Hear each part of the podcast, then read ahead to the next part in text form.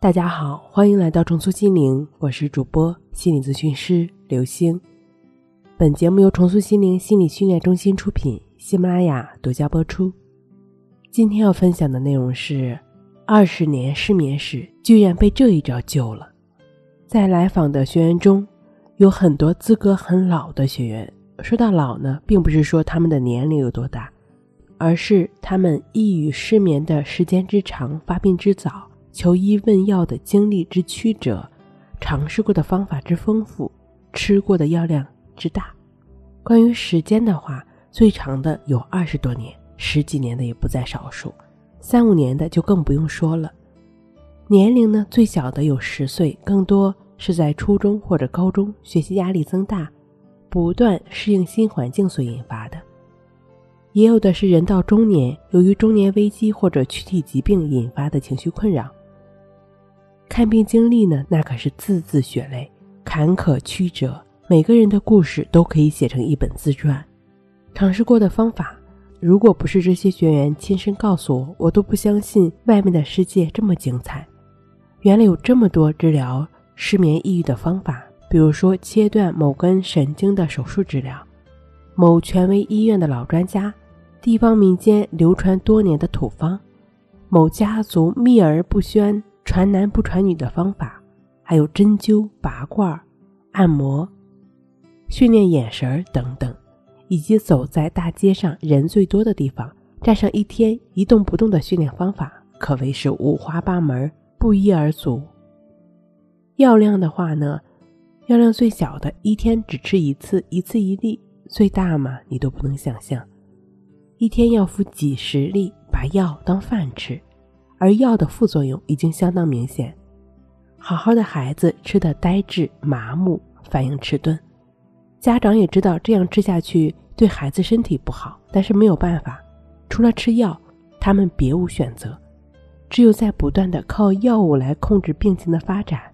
看到这些备受折磨的孩子，我除了心疼惋惜，已经没有太多的力气去责备他的父母。因为他的父母满脸疲惫与沧桑，还有那些眼中充满希望又绝望的小心翼翼。这其中会有不少人反复发病，有几次住院经历，当时的病情得到了控制，但是出院后还在一直服药，不吃药就不行。也许生活中一件很小的事就让他再次发病，再次住院。也许你会问，为什么抑郁症这么难治？住院、手术、中药、西药、民间配方都不能根除，还会反复复发呢？是的，真正的抑郁症就是这么顽固。不过，也不是没有彻底康复的可能。中心方法创始人李洪福老师之前就是有严重的强迫抑郁失眠的经历，他依据自身经历以及积极心理学、自然医学等，探索出一套行之有效的训练方法。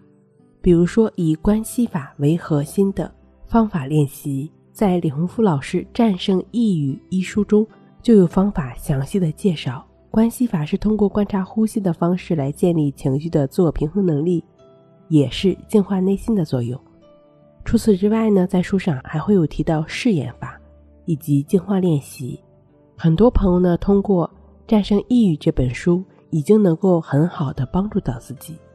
如果有一些长期睡不好的朋友呢，我们今天也用森田疗法的顺其自然来谈一谈失眠的问题，如何彻底的帮你治愈失眠。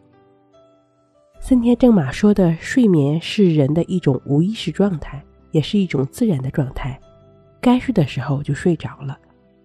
那为什么很多人睡不着呢？那是因为睡眠是一种无意识的。而你努力想睡着的时候，而这个努力就在唤醒你的大脑，让你自己处在有意识的状态，所以你就自然越努力越睡不着。那么，为什么很多人会因为失眠而感到焦虑痛苦呢？森田的解释是，人之所以会为失眠感到痛苦，背后的原因不乏很多现代医药广告和药物说明，把失眠的困扰夸大了。